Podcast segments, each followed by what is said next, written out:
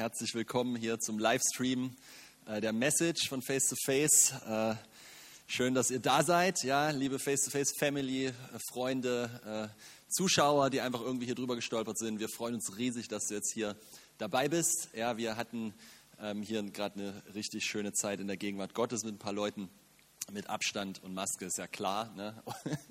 Und wow, ich habe so gedacht, gerade, äh, man hat, man, man, wir dürfen gerade nicht singen, ne, so richtig, aber es gibt ja, niemand kann einem ja Lachen verbieten. Ne?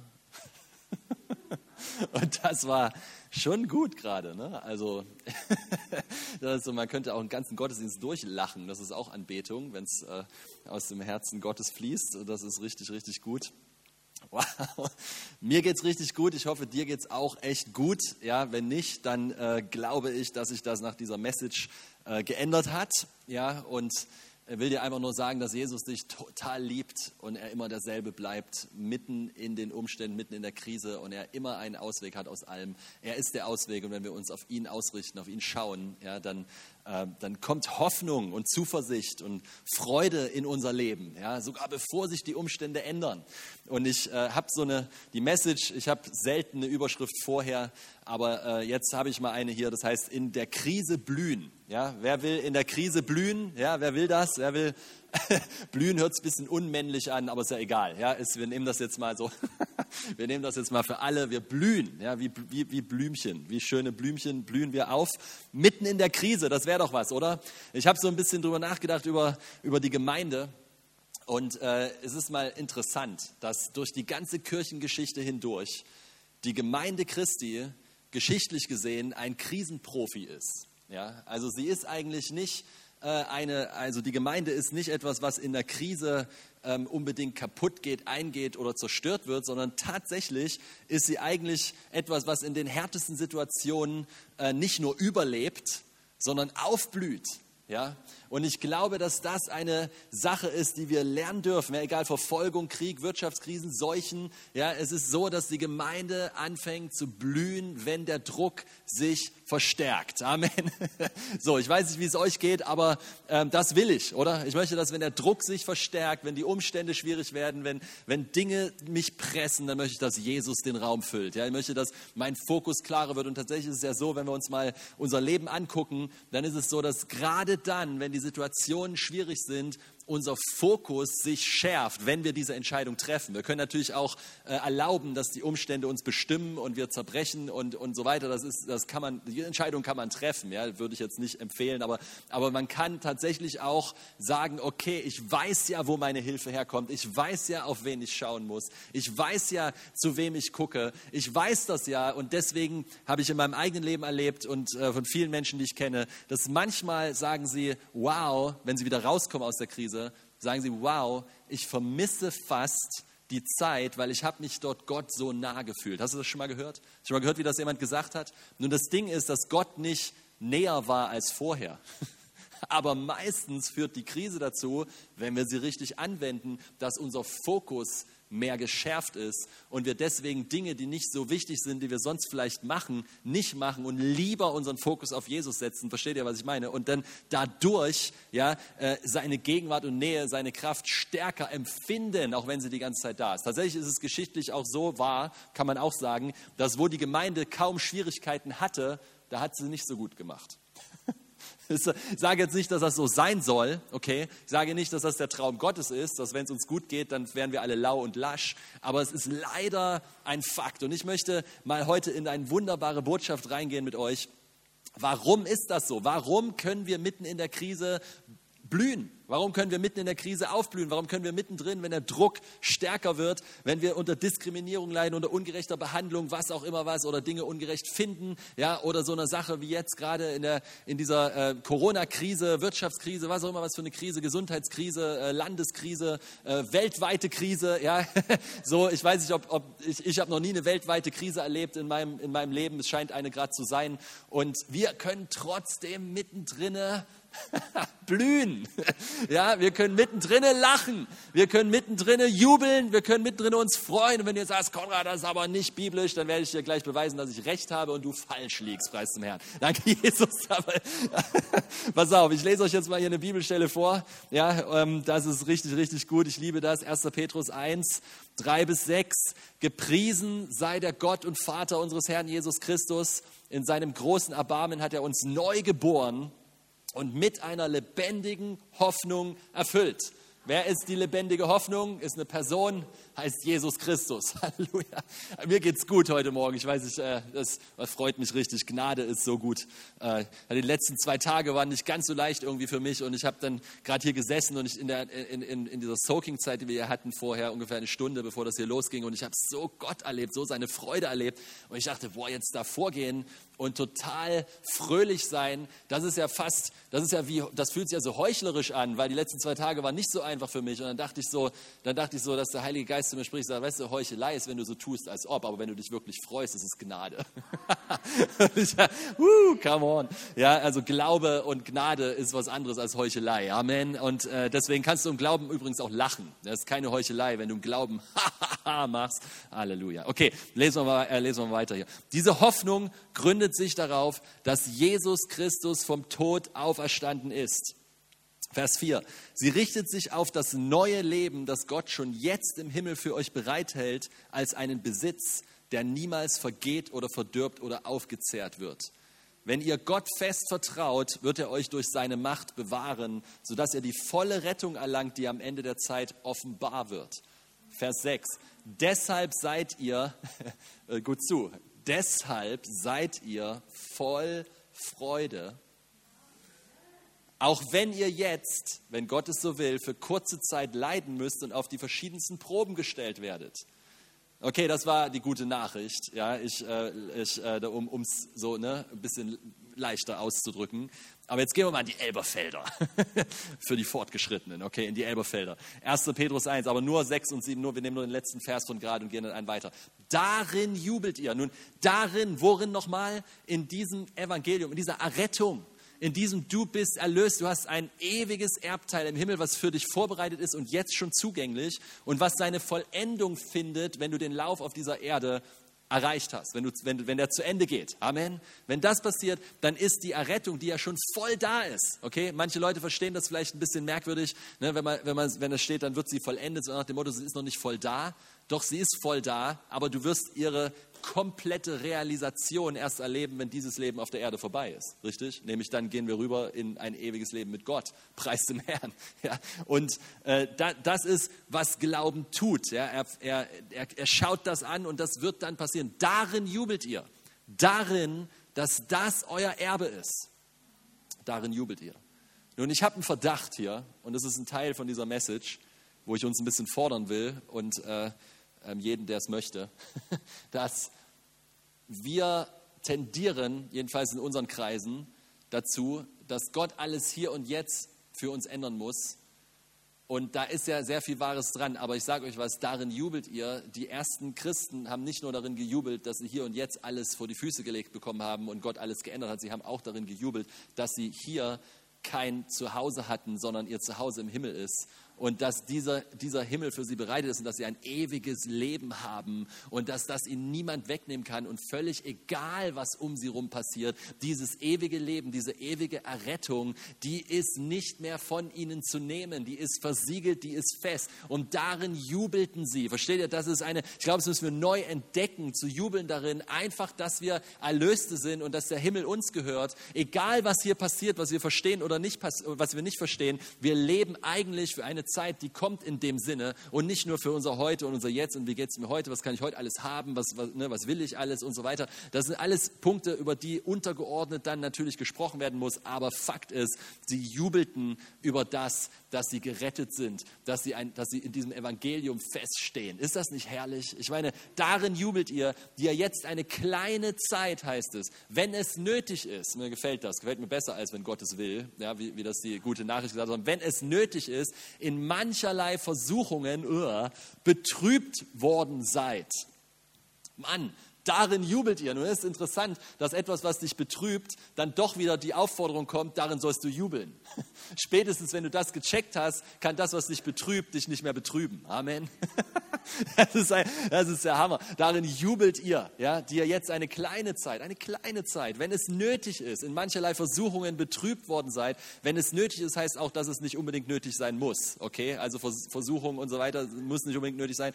Aber jetzt pass auf, Vers, Vers 7, ich liebe das, damit die Bewährung eures Glaubens, die Bewährung eures Glaubens, so wenn wir, warum glauben wir etwas? Nicht damit wir es wissen. Amen. Nicht damit wir damit diskutieren können. Nicht damit wir jemand erzählen können, was wir glauben. Nicht damit wir sagen können, wow, guck mal, was ich glaube. Ist das nicht krass, was ich glaube? Und der andere sagt, wow, guck mal, was ich glaube. Ist auch krass, was ich glaube, oder?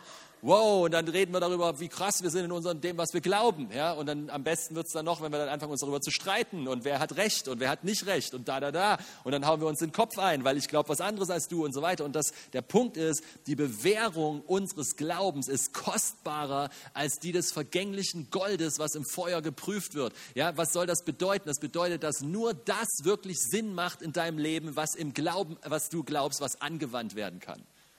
Anders ausgedrückt, das, was funktioniert in deinem Leben, das ist, was du wirklich glaubst, nicht das, was du weißt. Nicht das, wie du gut diskutieren kannst und theologische Wahrheiten wälzen und so weiter. Und das ist nicht der Punkt. Der Punkt ist, was du lebst. Und das passiert, indem du es im Feuer des Lebens anwendest, weil das ist, was hier steht, okay? Die Bewährung eures Glaubens, anders ausgedrückt, ich glaube etwas und dann kommt das Leben und sagt mir eine andere Wahrheit oder Realität. Sagt mir was anderes, sagt mir was anderes als das, was ich glaube. Jetzt wird geprüft, was ich glaube. Versteht ihr? Und mein Glaube wird echt. Mein Glaube wird Teil. Mein Glaube ist nicht mehr nur Information, mein Glaube wird Transformation. Mein Glaube wird etwas, was ich, was ich lebe, was aus mir rausfließt. Und jetzt ist es nicht mehr, was würde Jesus tun? Und ich versuche irgendwie dahinterher zu gehen, sondern jetzt lebe ich, was Jesus tun würde, weil es mein Leben geworden ist. Nicht eine Information in meinem Kopf. Und danach sind wir aus hier bei Face to Face. Wir sind aus nach Leben, nicht nach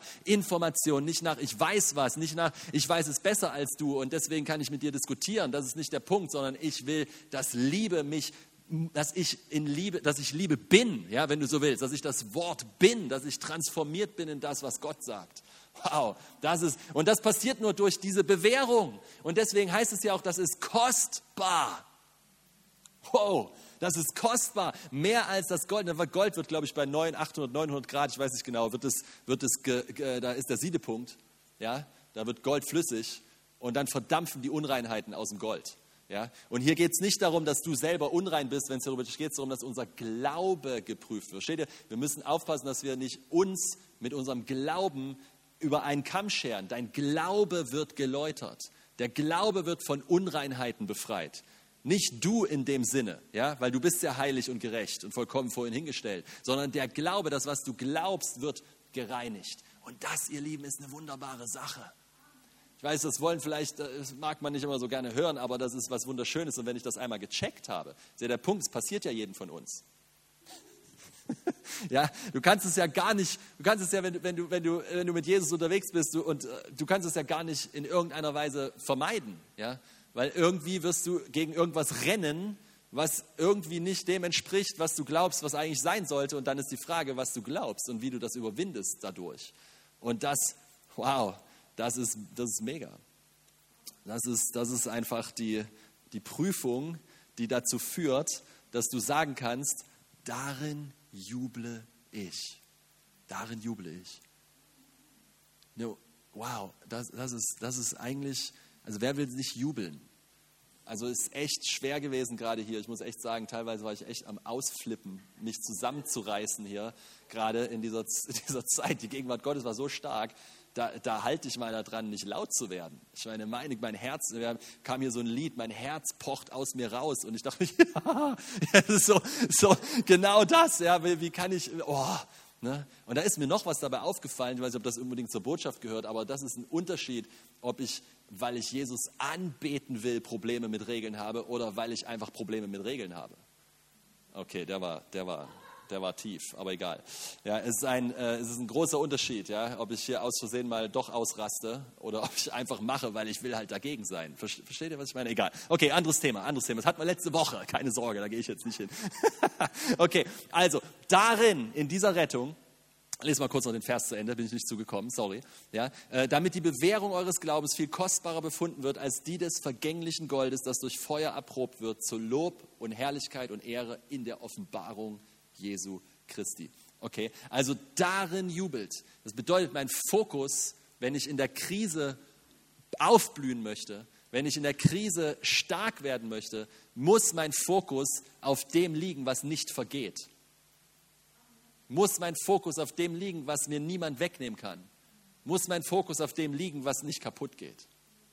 Mein Fokus auf die Standfestigkeit unseres Glaubens im Feuer, weniger auf dem Wunsch, das Feuer zu löschen. Ich werde gleich noch auf das Feuer löschen kommen, okay? Aber ich finde es wichtig zu verstehen, dass bevor wir die Feuer löschen, unser Fokus eher darauf sein sollte, was unser Glaube im Feuer macht, bevor wir versuchen, das Feuer zu löschen. Ähm, in Vers 9 und äh, 8 und 9, selbe Kapitel, da sind jetzt zwei Kapitel, äh, da sind zwei Verse dazwischen, diesen Hammer, da heißt es, Engel wollen in das hineinschauen, in dem du bist. Engel verstehen nicht, was ist das? Ja? Und dann kommt Vers, also im selben Kontext kommt Vers 8 und 9, den ihr liebt, es geht um Jesus, Amen, den ihr liebt, obgleich ihr ihn nicht gesehen habt, an den ihr glaubt, obwohl ihr ihn jetzt nicht seht, und jetzt pass auf, über den ihr mit unaussprechlicher und verherrlichter Freude jubelt. Boah, ich meine, da, da ist es, ich, äh, ne, also es sollte dem einen oder anderen die Mundwinkel entgegen der Schwerkraft, ich weiß manchmal anstrengend, aber ne, so, so das Bulldoggen-Denken, mm, ja, also es ist, ich weiß, manchmal eine kleine Kraftanstrengung, ich, ja, aber hier ist es fest verankert, die, ihr müsst verstehen, an die der Petrus schreibt, die wurden nicht gerade am allerbesten behandelt. Die waren zerstreut in verschiedenste Gegenden, die, hat, die wurden verfolgt, zwar noch nicht richtig krass verfolgt, wie dann später unter Nero oder als er anfing, das wirklich offiziell zu machen mit der, Christus, mit der Christenverfolgung. Aber sie wurden äh, ausgegrenzt, sie wurden, äh, hatten viele Ungerechtigkeiten, wurden ständig verklagt, angeklagt, ausgelacht und so weiter. Und hatten echt nicht so einfach. An die schreibt der Petrus und will sie ermutigen, versteht ihr? Er will sie ermutigen. Wir sagen, die Dinge, die Anfechtung, die hier gegen euch kommen, das stärkt nur euren Glauben. Die Sachen, die hier versuchen, dich runterzuziehen, deine Hoffnung zu nehmen. Du bist wiedergeboren, eine lebendige Hoffnung aus dem ewigen Wort Gottes. Du hast ein ewiges Erbe im Himmel. Hey, wenn sie dir auf der Erde was wegnehmen, im Himmel, das können sie dir nicht wegnehmen und das ist viel wertvoller als alles, was du auf der Erde haben kannst.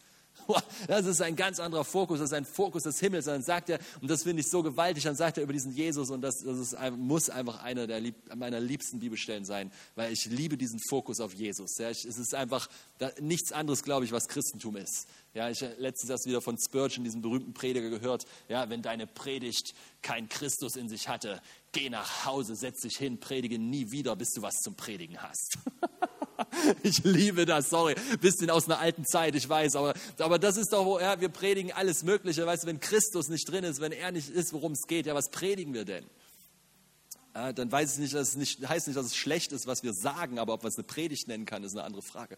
Okay, egal. Ich muss aufpassen, dass ich hier nicht ab, abdrifte. Ähm, ob, äh, den ihr liebt, lasst mich wieder einklinken hier, den ihr liebt, Jesus, obgleich ihr ihn nicht gesehen habt, an den ihr glaubt, obwohl ihr ihn jetzt nicht seht. Ich meine, das ist, wir sehen Jesus nicht. Ja, manche haben prophetische Erfahrungen, okay, aber, äh, oder Begegnungen, aber wir sehen ihn nicht, richtig? Und hier heißt es, mittendrin, mitten in dem, über den ihr mit unaussprechlicher und verherrlichter Freude jubelt. Das Wort hier, verherrlichte Freude, ist ekstatische Freude. Das ist, was das Wort hier sagt. Nur erzähl mir nicht, dass es nicht möglich ist, in Freude zu leben mitten in schwierigen Umständen. Und ich glaube, dass Gott sogar uns auffordert, den Fokus darauf zu richten, nämlich auf Christus, mitten in den Umständen, bevor wir versuchen, die Umstände zu ändern. bevor wir versuchen etwas, und ihr müsst bis zum Ende bitte zuhören, ähm, es geht auch darum, die Umstände zu verändern, okay? Es geht auch darum. Aber es geht vor allem darum, aus welcher Haltung, mit welcher Herzenshaltung, mit welcher Einstellung, mit welcher Motivation ich das tun möchte.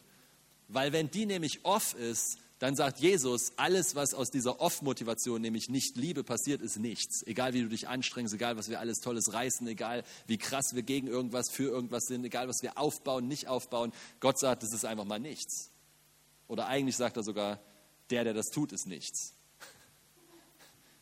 Wenn du, ja, lies nach, 1. 1. Korinther 13. Ja, es, ist ein, es ist alles, was nicht aus Liebe kommt, alles, was nicht aus dieser Realität kommt, alles, was nicht aus Christus kommt, alles, was nicht aus Gott kommt, alles, was nicht aus Gott geboren ist, überwindet auch nicht die Welt. Aber alles, was aus Gott geboren ist, überwindet die Welt. Und dort ist Freude, dort ist Leichtigkeit, da jubeln wir mit unaussprechlicher, verherrlichter Freude. Das ist gerade hier passiert. Du schaust Jesus an und denkst so, oh, du bist so der Hammer. Deine Gegenwart ist hier. Deine Liebe ist so viel größer. Es ist keine Verdammnis, keine Anklage. Du bist mittendrin. Du bist mein Versorger. Nicht die Umstände, nicht die Welt. Du bist mein Heiler. Ja, du bist der, auf den ich mich verlasse. Du bist alles, was ich brauche, Jesus. Du bist mein Glück. Du bist meine Zuversicht. Du bist meine Kraft. Ja, du bist meine Weisheit. Du bist die Idee, die ich brauche für, für alles, was mir am Leben gegenübersteht. Du bist, die, du bist einfach alles bist in allen. Das ist, das ist worum es geht. Und das ist die Wahrheit. Darin jubelt ihr. Ja, den, den ihr nicht seht, über den freut euch mit unaussprechlicher, verherrlichter, ekstatischer Freude. Und dann Vers 9 ist ja wohl der Abschuss. Und so erlangt ihr das Ziel eures Glaubens. Die Rettung der Seelen. So, so kommt ihr durch. Versteht ihr? Wie, wie kann ich in der Krise blühen? Wenn ich auf das schaue, was unveränderbar ist, nämlich Christus, und anfange, mich so in ihn zu verlieben, dass meine Freude in ihm ist und an ihm und nicht an den Umständen. Was jetzt passiert ist, ich erlange das Ziel meines Glaubens. Nun, ich finde interessant, dass das Ziel des Glaubens hier nicht in allererster Linie ist, dass man alles Mögliche erreicht hat. Es ist nicht in allererster Linie, dass man alle möglichen tollen Sachen gemacht hat und gegründet und Firmen und was weiß ich, was für Riesendienste aufgebaut. Das ist gar nicht das aller. Hier ist das Ziel des Glaubens ist, dass du fröhlich bis ans Ende auf diesem Leben, auf diesem Planeten nicht nur durchhältst, sondern lebst. Mit einem Fokus auf Christus, mit einem Fokus auf das Übernatürliche.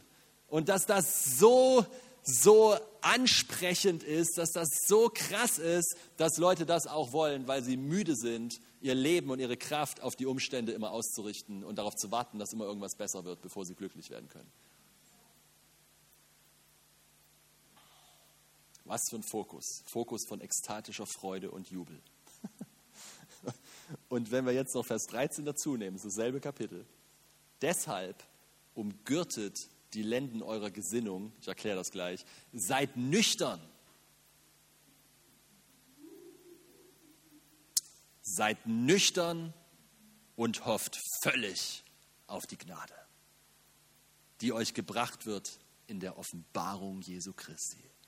Oh, dieser, dieser Vers, ich sage, weißt du, der, das ist so krass. Hast du schon mal gehört, dass jemand gesagt hat, du, musst, du hast zu viel gelacht, du musst nüchtern sein? Hat es dir schon mal jemand gesagt als Christ? Ich hoffe, dir hat es schon mal jemand gesagt, wenn du aus unserer Gemeinde kommst, weil das ist ein gutes Zeugnis. also, du lachst zu viel. Ja, das ist, du bist zu fröhlich. Wie kannst du fröhlich sein in diesen Umständen? Wie geht das? Ja, wie, wie ist das möglich? Du darfst das nicht. Du musst nüchtern sein. Ja, so, was ist das für ein Benehmen hier? Du musst nüchtern. Ich sage, hier ist, wir haben gerade gelesen, was Nüchternheit ist. Wir haben uns gerade angeschaut, das ist ein Kapitel, das ist dasselbe Schreiber in demselben Kapitel, ja, hintereinander kommende Verse. Jubelt, freut euch mit unaussprechlicher und verherrlichter Freude an dem, den ihr nicht seht. So erlangt ihr das, das Ziel, die Rettung eurer Seelen. Deshalb seid nüchtern und hofft völlig auf die Gnade. Deshalb pass auf, dass du diesen Fokus nicht verlierst. Deshalb sei nüchtern genug, um nicht deinen Fokus auf andere Dinge zu lenken und auf tausend Sachen, die dich ablenken von dem, was wirklich der Fokus sein muss. Die dich ablenken, wo du, wo du deine Kraft verzehrst in Diskussionen und allem möglichen Kram und Zeug und vergisst die Freude deines Herzens, deinen Retter und Erlöser. Und wenn du aus ihm heraus lebst, weil das ist ja der Punkt, dann passiert etwas mit dir. Dein Fokus ändert sich und wie du die Dinge angehst, ist anders als vorher. Und das ist, was ich glaube, was wir einfach brauchen, das ist eine Jesus-Botschaft. Das ist nüchtern sein. Nüchtern sein bedeutet volltrunken auf Jesus sein und völlig auf die Gnade hoffen. Das ist, das ist, sage ich, das ist Nüchternheit. Das ist eine klare geistliche Unterscheidung von dem, was wahr ist im Geist. Das ist Nüchternheit. Das ist zu sehen, was Jesus ist, zu sehen, was er getan hat, zu sehen, was er für mich getan hat, zu sehen, was mir gehört, zu sehen, was er aus mir gemacht hat. Das ist Nüchternheit. Und das kann, und das soll, die, die Auswirkung von dieser Nüchternheit ist Freude. Ist Freude. Jesus-Fokus, doch eine Weihnachtsbotschaft, oder? Das ist nicht zum, zum, Weihnachtsgottesdienst, den haben wir noch am 24. Außer wird uns noch verboten, aber äh, wir, wir, bleiben dran. Ähm, aber Jesus-Fokus ist nicht nur Weihnachten, Amen. Jesus-Fokus ist jeden Tag. Jesus-Fokus ist immer weiter. Das soll unser Ausricht, versteht ihr? Das sagt er, deshalb umgürtet die Lenden, die Lenden eurer Gesinnung. Ja? Die Gesinnung, das Denken, das ist die Ausrichtung, der Fokus. Das ist, wo wir, wo wir äh, ich gehe jetzt da mal, mal nicht rein, aber wo wir voll uns darauf ausrichten sollen, darauf achten sollen, dass unser Fokus, unsere Ausrichtung Christus ist. Es hört sich simpel an, ich weiß, aber es ist so. Es ist einfach Christus. Und mir ist hier was eingefallen dabei.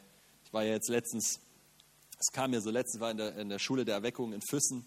Montag bis Mittwoch konnte ich dort noch predigen. Und äh, es ist so gut.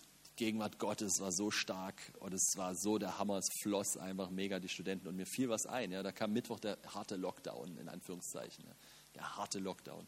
Und äh, ich lag in meinem Hotelzimmer, ich dachte so drüber nach und auf einmal kam mir dieser Gedanke, du kannst einen Christen nicht einsperren. Du kannst nicht. Es ist unmöglich. Es ist absolut unmöglich. Nur wenn wir das jetzt im Fleisch hören, ja, dann denken wir natürlich, wir, ne, das geht darum, dass wir dann gegen irgendwas rebellieren. Aber das ist gar nicht der Punkt. Du kannst ihn nicht einsperren. Warum? Weil seine Freiheit ist intern, nicht extern. oh Mann, wenn wir das doch begreifen würden. Also mal ehrlich, wenn wir das doch mal, wenn das doch mal, warum ist denn ein Paulus fröhlich im Gefängnis? Warum schreibt er denn aus dem Loch was, wo unsere, ich habe Gefängnisarbeit gemacht ein paar Jahre, wo da sind, da sind Luxushotels dagegen, gegen das, was da früher war. Wie kann er aus dem Loch schreiben, freut euch? Wiederum sage ich euch, freut euch. Und wenn ihr es immer noch nicht gecheckt habt, ich wiederhole es nochmal, freut euch. Wie kann er jubeln? Wie können die Apostel jubeln, als sie verfolgt wurden und geschlagen für ihren Glauben? Was für eine Ehre. Könnt ihr euch erinnern, als ihr das gelesen habt? Was für eine Ehre, für den Namen Jesus Schmach zu leiden. Wow, das ist eine heftige Botschaft für Sonntagmorgen, ich weiß, aus der Livestream. Jakobus sagt in Jakobus 1, in Versuchung jubelt. 1. Petrus haben wir gerade gelesen, jubelt darin, jubelt in eurer Erlösung, mitten in der Verfolgung, mitten in dem, was, was nicht so gut läuft. Und was ist denn, hier, hier ist das Interessante, ne?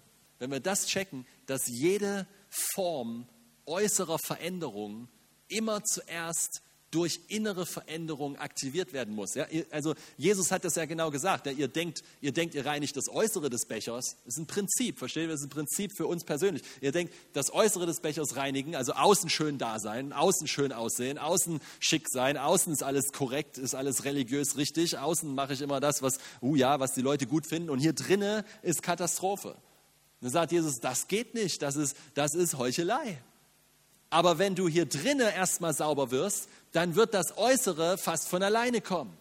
Weil du lebst von innen nach außen. Und dann musst du nicht eine fromme Show machen oder irgendwie so tun, als ob, sondern dann lebst du das, weil du es bist. Du lebst es, wenn das Licht an ist und du lebst es, wenn das Licht aus ist. Du lebst es immer. Es ist immer dieselbe Reaktion. Wenn hier drinnen hell ist, was kann das verdunkeln? Wenn hier drinnen es weich ist, was kann es hart? Versteht ihr, was ich meine? Es ist nicht die äußeren Umstände, die mich verändern, die, mich, die mir jetzt irgendwie helfen, dass ich irgendwo hinkomme, sondern es ist die innere Realität, die zuerst gilt. Und wenn ich hier, weißt du, wie soll ich den Frieden außen bringen, wenn ich keinen Frieden innen habe? Wie wollen wir die Welt verändern und Frieden bringen, wenn ich hier drinnen überhaupt keine habe? Wie will ich den Frust der Menschen über die Situation, die wir haben, wie will ich denen begegnen mit einer, mit einer echten Perspektive und Liebe, wenn ich selber total gefrustet bin?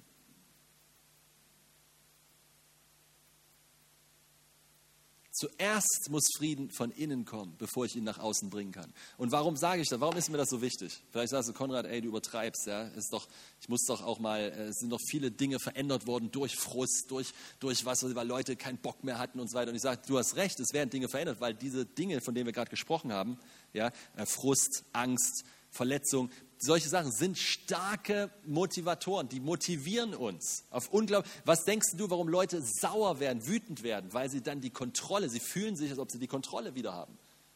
Deswegen wird man wütend. Wut und, und, und, und äh, Frustration, ja, diese ganzen Sachen. Ärger ist falsche Autorität. Gott handelt nicht aus Ärger.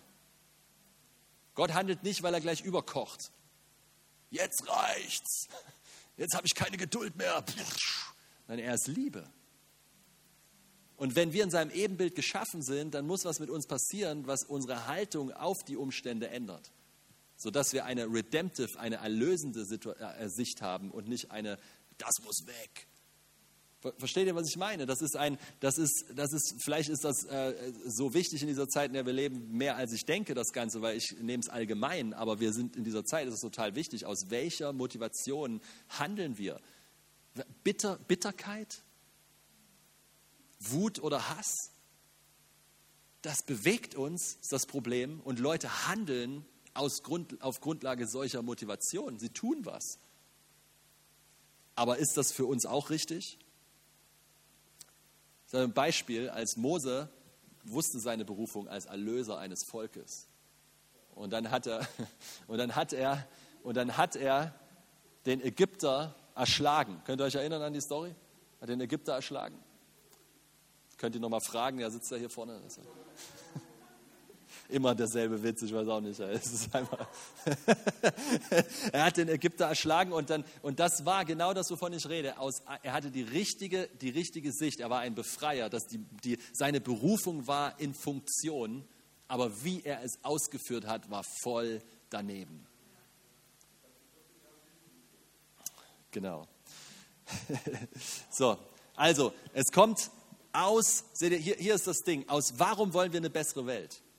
Warum wollen wir eine bessere Welt? Warum wollen wir, dass die Krise, äh, dass dort die Wahrheit in allen Bereichen ans Licht kommt? Warum wollen wir, dass, dass best, der bestmögliche Umgang damit stattfindet? Warum, warum wollen wir das? Warum ist das? Warum wollen wir Himmel auf Erden, wie wir das sehen, dass, die, dass das verschwindet, Ganze, weil im Himmel gibt es sowieso kein Corona. Ich meine, warum wollen wir das? Ja? Weil es aus einer Vision, einem Traum kommt, einem Glauben für eine bessere Welt und nicht, ich bin so frustriert, wie es läuft. Versteht ihr, was ich meine? Ich, ich, äh, ich versuche mit, mit, mit, mit aller Liebe, ja, ich weiß, ich bin manchmal ein bisschen, ja, ich schwinge das Schwert manchmal scharf, aber das Ding ist, wir, wir, wir müssen auf unsere Herzen achten, weil wir sonst die unaussprechliche Freude, das, was uns zum Blühen bringt, das, was, das, was einen Unterschied macht, weil, weil die Welt freut sich, wenn sie Sachen hat, wenn Dinge funktionieren, wenn sie Zeug kriegen, wenn was weiß ich was. Das, das ist ja auch nicht falsch, sich darüber zu freuen, aber es ist eine Freude, die nur hält, solange das funktioniert. Und danach ist sie vorbei. Und dann erwarten wir immer weiter bessere Tage. Und das kann ein Antrieb sein, aber ich glaube, unser Antrieb muss Vision sein, muss ein Traum sein, muss sein, ich sehe da was, ich sehe da was und das kommt aus Liebe. Das kommt aus, aus Überzeugung. Ich sehe da eine bessere Welt. Wow, das ist ja, was wir wollen, oder? Wir sehen eine bessere Welt, wir sehen den Himmel. Wir sehen unaussprechliche Freude. Wir, sehen, wir sind verstrahlt auf Jesus. Und wir so, ah, ja, so, boah, ich habe da so was Krasses, ja, wenn du wüsstest. Es ist der Hammer. Und unser Gebet ist, wie soll unser Gebet sein? Wie im Himmel, so auf Erden. Richtig? Wie im Himmel, also was wir sehen im Himmel, das soll hier runter, das soll unsere Vision sein. Wow, ich kenne ein Leben voller Frieden mitten im Sturm. Wow. Und ich denke, gerade jetzt, gerade jetzt muss die Gemeinde aufstehen. Mit glaubensvollem, kreativen und mutigen nach vorne denken. Gerade jetzt. Ich lasse mir erlaubt, noch mal kurz eine Sache hier zu sagen ähm, die vielleicht ein bisschen, ich weiß nicht, aber da stehen wir zu als Gemeinde. Wir haben letzte Woche gesagt, dass wir, dass wir uns an die Regeln halten. Aber wir sagen auch, dass wir uns an die Empfehlungen nicht halten. Das muss ich mal erklären. Wir halten uns an die Regeln, ja, an das, was aufgegeben ist, was gesetzlich ist. Aber die Empfehlung, niemanden zu treffen, die Empfehlung, überhaupt keine sozialen Kontakte zu haben. Also die Frage muss man sich manchmal stellen, wenn das Heilmittel mehr Schaden anrichtet, als es heilt. Und, und hier, hier ist der Punkt, ich mache hier, es ist keine, keine Predigt in irgendeine Richtung, keine Sorge, sondern worum es mir geht, ist, Menschen brauchen Hoffnung, Menschen brauchen Beziehung, Menschen brauchen Kontakte, Menschen brauchen soziale Kontakte, Menschen werden besser gesund mit sozialen Kontakten, Menschen brauchen Familie, Menschen brauchen das. Und deswegen sagen wir gleichzeitig auch, ja, wir halten uns an die Auflagen, das machen wir, aber wir benutzen jede Chance und gehen das Risiko ein und wollen das, was wir können, passiert, nämlich soziale Kontakte, Beziehung. Beziehungen passieren. Und das ist, warum wir auch einen Weihnachtsgottesdienst machen, wenn sie nicht noch ganz am Schluss alles zumachen. Das ist, warum wir sagen, hey, du hast die Chance, zwei Haushalte zu treffen, dann mach das auch. Wir haben die Chance, mit, mit Abstand und Maske hier zu sitzen, ja, dann lass uns auch zusammenkommen. Versteht ihr, was ich meine? Wenn wir die Chance haben, dann lass uns das doch auch tun. Ich meine, wenn man selber echt, wenn man spürt, man hat den Glauben nicht mehr, mir fehlt, ich habe einfach, äh, ich habe Angst davor, krank zu werden, dann ist keine Verdammnis, dann bleib zu Hause. Bau, lass deinen Glauben bauen über online, über was auch immer. Bis, bis, es ist in Ordnung. Es ist kein, einer ist besser und schlechter als der andere. Das ist ganz wichtig. Ja? Aber lass uns unsere Chancen nutzen. Lass uns die Möglichkeiten nutzen. Lass uns mutig sein mittendrin. Lass uns kühn sein mittendrin. Nicht bewegungslos abwarten, bis die Dinge besser werden. Seht ihr, das ist der Punkt, was ich meine. Ich glaube, dass Gott mitten in dieser Krise Erweckung schenken kann. Ich glaube, dass er mitten in diesen Umständen, aber es hat mit unseren Herzen zu tun. Es wird nicht, Gott segnet nicht bittere Herzen. Gott segnet nicht frustrierte, ich wollte schon sagen angepisste, habe ich aber nicht gesagt. Gott segnet das nicht, okay? Deswegen müssen wir darauf achten, dass unser Fokus Christus die, und diese Freude ist. Und nicht, wer hat Recht, wer hat nicht Recht und sich gegenseitig die Köpfe einhauen und was weiß ich was, ja, und, und dann und, und sich nicht unterordnen können und diese ganzen Sachen und, und die Gemeinschaft nicht. Seht ihr, das Ding ist doch das ist so schräg. Warum ist das so schräg? Das ist so schräg, weil etwas in unseren Herzen muss Gott kneten. Er muss etwas kneten in uns. Er muss etwas formen. Wow, ist so still geworden hier. Trink mal noch einen Schluck von seiner Gegenwart. Die unaussprechliche Freude ist von nichts abhängig, außer von Christus allein. Halleluja. Und dann haben wir mitten in der Krise den richtigen Fokus, sind deswegen frei von der Welt, obwohl wir in der Welt eine andere Realität leben. Und das heißt, wir gehen mutig im Glauben, wir machen Dinge anders als andere. Wir, wir, es ist einfach eine andere Haltung. Unser Herz ist nicht ängstlich, unser Herz ist nicht frustriert, ist nicht bitter, Wow. Und das ist genau das, was wir, das ist genau das, was wir brauchen. Das ist, glaube ich, genau das, was wir brauchen. Dann sind wir mutig und kühn. Dann kommt vielleicht auch der Tag, wo wir wie ein John G. Lake sagen, leg den Virus auf meine Hand und mach das Mikroskop drüber und guck zu, was passiert. Und es löst sich einfach auf.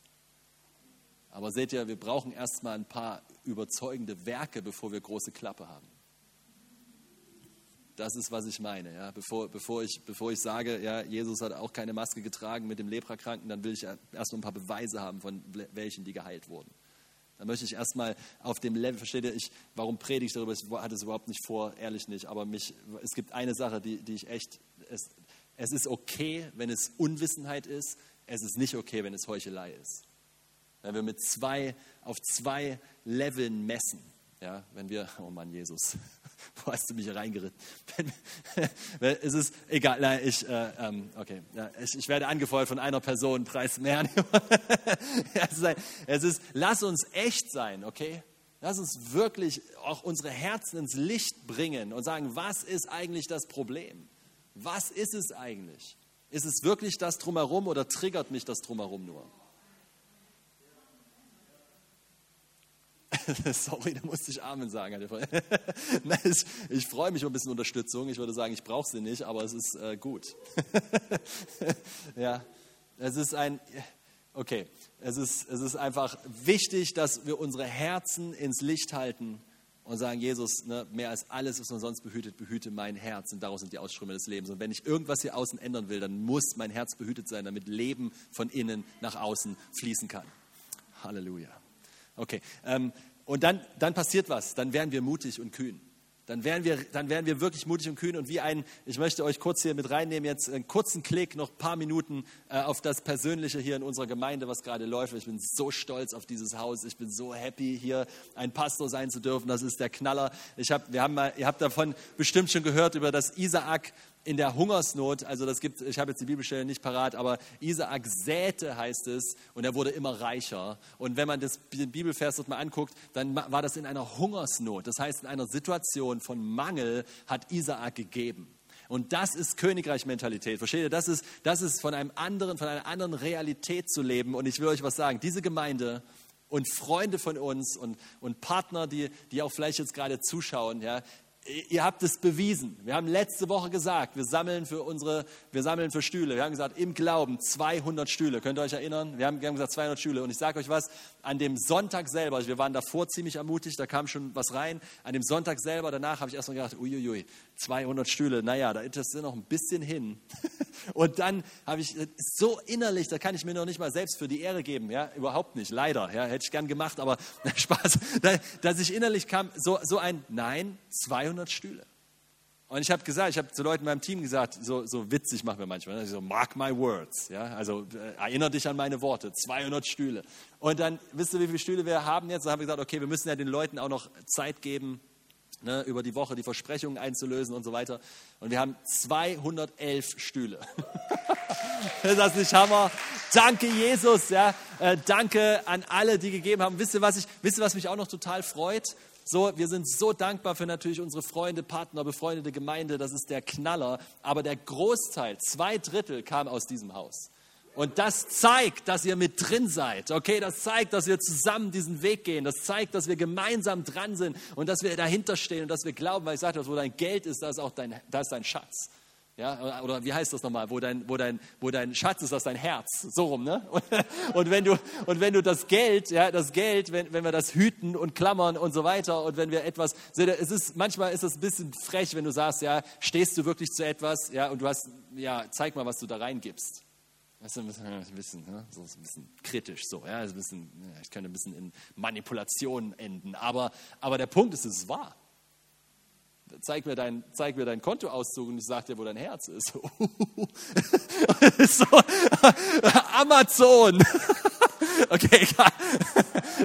An Black Friday auf jeden Fall auf Amazon. Egal, egal. Okay, lassen wir das. Jedenfalls, der Punkt, was ich sagen will, ist, wir haben, wir haben gezeigt, ihr habt gezeigt, deswegen bin ich so stolz darauf, ja, dass wir an der Vision Gottes, an einem Traum stehen zusammen.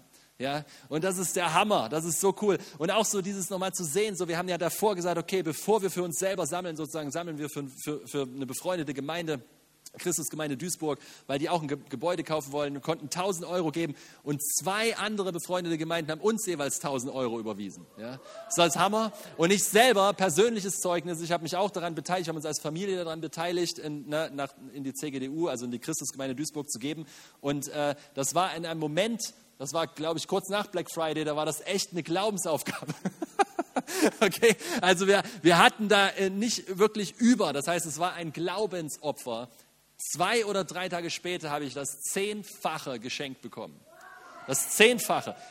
Ich sage euch was, das macht so einen Spaß. Und das ist, was ich meine mit, mit Erblühen, Blumen wollte ich schon sagen, mit Erblumen, ja, okay, mit Duft und äh, Rosenwasser und ah, lass mich in Ruhe, mit, mit, Erblühen, mit Erblühen in der Krise, okay, wenn wir die Prinzipien des Himmels anwenden, wenn unser Fokus auf den ewigen Wegen Gottes steht, dann ist es egal, was los ist. Und deswegen kriegt Gott ja noch viel mehr Ehre. Versteht ihr, wenn er mittendrin, man könnte sagen, was, wie verrückt seid ihr eigentlich, mitten in der Krise umziehen zu wollen und einen Haufen riesen Finanzobjekt anzu, anzureißen und anzugehen und so weiter. Und Mann, die Gemeinden schrumpfen und Leute haben Angst und so weiter. Und, und ich sage, ja, genau, genau jetzt, genau deswegen. Weil es nicht ein menschliches Werk ist, weil es nicht darum geht, was können Menschen reißen und was ist möglich. Wow, das ist der Hammer und das ist hier möchte ich noch kurz über Nehemia, Nehemia, ganz kurz, ich würde euch gerne eine Hausaufgabe geben, wenn ihr wollt, äh, dann könnt ihr gerne einfach mal das Buch Nehemia durchlesen, ja, den, den Propheten Nehemiah, ist eigentlich nicht ein Prophet, aber, aber so dieses Buch, ja, ist im Alten Testament und äh, kommt nach Esra und es ist ein, es ist eine, ein, ein gewaltig prophetisches Buch für gerade jetzt, wenn du mich fragst, also in der Bibel Buch, ja, also, äh, äh, ja, wie, wie sagt man, ja, doch, Nehemiah, Nehemiah aus der Bibel. Und es ist, es ist so krass, wie in einer Zeit, wo keiner irgendwie, die, die, die, die, die Stadt Jerusalem ist kaputt, die Mauer ist zerstört, die wohnen nicht mehr dort, die Juden sind zerstreut, überall hin. Ja? Und dann kriegt dieser Nehemiah eine Vision und betet, die Mauern Jerusalems wieder aufzubauen. Und, er, und, und das ist so krass, was für eine Gunst auf einmal da ist. Aber mitten im, versteht ihr, im feindlichen Territorium, mitten, wo, wo Feinde drumherum sind, wo, wo Leute sie angreifen, innere Kämpfe, äußere Kämpfe. Es ist total interessant, ja, das zu sehen, so wie, wie es Feinde von innen, Feinde von außen. Es gibt Situationen, wo, wo da, da, da ja, da, da reißen wir das. Und in der nächsten Situation liest du, wie sie kaum noch konnten und einfach beladen waren von der schweren Last und wie sie dann wieder sich aufraffen und auf Gott schauen und wieder weitergehen, ja, mitten durch diese Dinge hindurch, durch den Widerstand hindurch, eine Hand eine Waffe, in der anderen Hand Bauarbeiter, Schaufel oder sowas, ja, und haben, haben, haben sie die Mauer gebaut und gleichzeitig mit der Waffe in der Hand, falls der Feind kam, weil es war einfach eine gefährliche Situation, es war, aber sie waren voll mit einem Traum. Sie waren voll mit einer Vision. Sie waren voll, das Haus zu bauen. Sie waren voll damit. Alle Generationen und alle Stämme haben mitgemacht. Alle haben sich einteilen lassen. Alle haben gesagt, ich bin dabei, ich bin dabei, ich bin freiwillig, ich will, ich will mitmachen, ich will mit daran teilhaben, das Haus des Herrn zu bauen. Ich will nicht nur, wie in Haggai heißt es, ihr wohnt in euren getäfelten Häusern und das Haus des Herrn lasst ihr, lasst ihr, lasst ihr fallen und deswegen ist euer Geld, das zerrinnt euch überall durch die Hände. Ja, ihr kriegt es und weg ist es, ihr kriegt es und weg ist es. Tracht, achtet darauf, das Haus des Herrn zu bauen. Und genau das ist hier, was hier in Nehemiah passiert ist. Alle machten mit, aber eine Opferbereitschaft, eine Großzügigkeit, eine Hingabe. Und wisst ihr, das sehe ich in dieser Gemeinde. Das sehe ich in diesem Haus. Das sehe ich hier. Ja, das ist der Hammer. Das ganze, wisst ihr, und das ist nicht einfach so, so, das ist so schön, das ist nicht, das ist nicht religiös, das ist nicht irgendwelche Anforderungen auf Kosten an. Das ganze Core-Team, alle haben Stühle gekauft. Und ich sage dir, mehr als ein. Ja? Das ist, alle haben Stühle gekauft. Und ich weiß, dass manche auch überbitten oder denken, das machen. Also im Sinne von, ne, das ist echt eine krasse Glaubensherausforderung, nicht irgendwie so ein. Und, und ich weiß, dass diese Opferbereitschaft, diese Großzügigkeit, die ist in diesem Haus. Und die wird sichtbar die kommt hervor. Und sie ist in der Gemeinde generell im Leib Christi, dass wir solche Freunde haben, die einfach mal 1000 Euro überweisen und die nächste und überweist auch einfach mal 1000 Euro. Und das ist der Hammer. Freunde, ja, äh, wir haben Partner, die einfach gesagt haben, ja, ich kaufe Stühle für mich, für den, für die Kinder, die hätte ich gerne, die mitkommen sollen und die möchten auch noch und so weiter. Die kommen dann, die kommen dann nicht mal zu uns in die Gemeinde. Und ich denke so, Mann, du kaufst Stühle, obwohl du nicht kommst. Wahnsinn. Aber das ist, wenn man für etwas, wenn man von etwas boah, begeistert ist. Das ist, wenn man von etwas, wenn man etwas Größeres sieht, wenn man etwas Ewiges sieht, wenn man weiß, dass man hier nicht lebt, einfach nur damit es ein bisschen besser wird für mich, sondern weil ich einen Traum habe, weil ich einen Himmel sehe, weil ich Jesus sehe, weil er so gut ist, dass ich will, dass alle Menschen diesen Jesus kennenlernen. Weil ich will, dass alle in Berührung kommen mit diesem Jesus, der einfach so der Hammer ist, der einfach so gut ist, über den wir schwärmen können Und deswegen wissen, wow, der ist mit uns. Und wenn Gott mit uns ist, wer kann gegen uns sein? Mitten in der Krise gehen wir mutig voran. Leben aus den Möglichkeiten des Himmels. Leben mit Fokus. Leben mit Fokus auf ihn und lassen uns den Fokus nicht wegnehmen. Amen. Lassen ihn uns nicht wegnehmen. Wow. Jesus.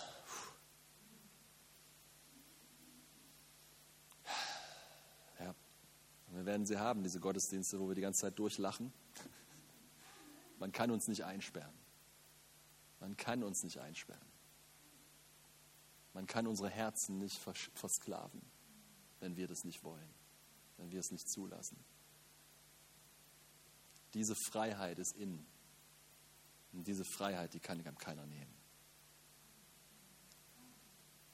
Und ich glaube, dass ich bin so überzeugt, und damit ende ich jetzt und würde gerne dafür einfach beten, dass wir einmal zusammen noch mal kurz beten.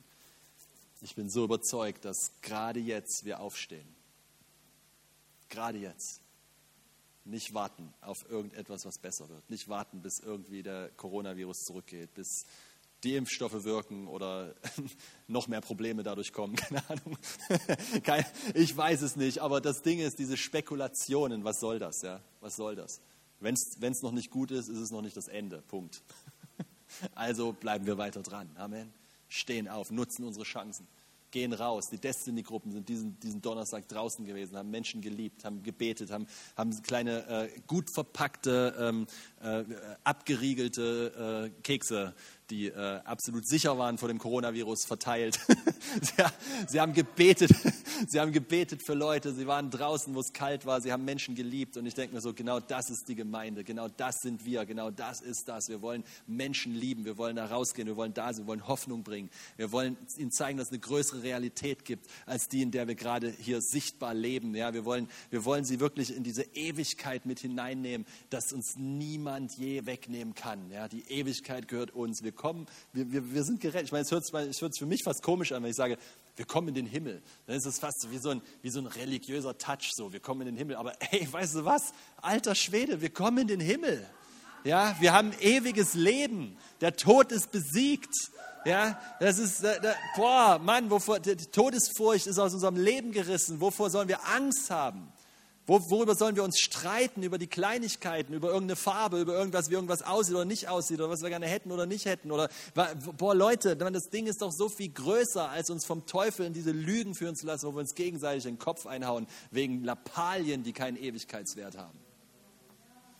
Heiliger Geist, ich bete, dass du uns echt in diese Tiefe führst von deiner Überführung, Herr, von deiner Gnade, Herr Jesus, von dieser Freude, mit der, dass wir uns, Herr, dass wir uns trotz allem, Herr, Herr Jesus, freuen und unaussprechliche und verherrlichte Freude durch uns fließt, Herr Jesus, weil wir den einen sehen, der sich nicht verändert, weil wir den sehen, der sich niemals ändert, der immer gleich ist auf den wir uns immer verlassen können und immer, immer vertrauen können, Jesus. Ich bete, Herr Jesus, für Umkehr, wo nötig. Ich bete, Herr, dass du unseren Fokus schärfst, Jesus. Dass wir nüchtern sind, Herr. Dass wir wegschauen von allem anderen hin zu dir, Jesus. Dass wir das sehen, was wirklich wichtig ist, Herr.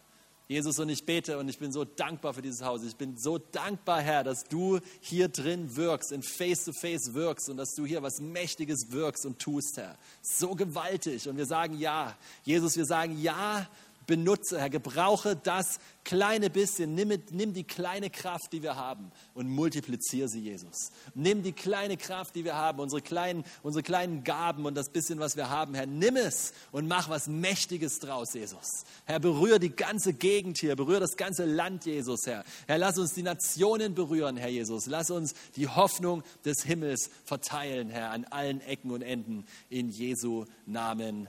Amen. Amen, Amen, Amen. Wuhu. Danke, Jesus. Wir sehen uns am 24. 16 bis 17 Uhr hier in der Comedia. Bitte melde dich bei sascha.fatofa.de, wenn du mit dabei sein möchtest. Wir müssen leider eine Anmeldung vorher haben wegen Sitzplatzreservierung. Ja, ähm, komm mit deiner Familie, Freunden und wird, äh, ich bin mir gerade jetzt nicht sicher, ob es gestreamt wird, aber wir freuen uns, Jesus groß zu machen an Heiligabend. Bis dahin. Ciao, macht's gut.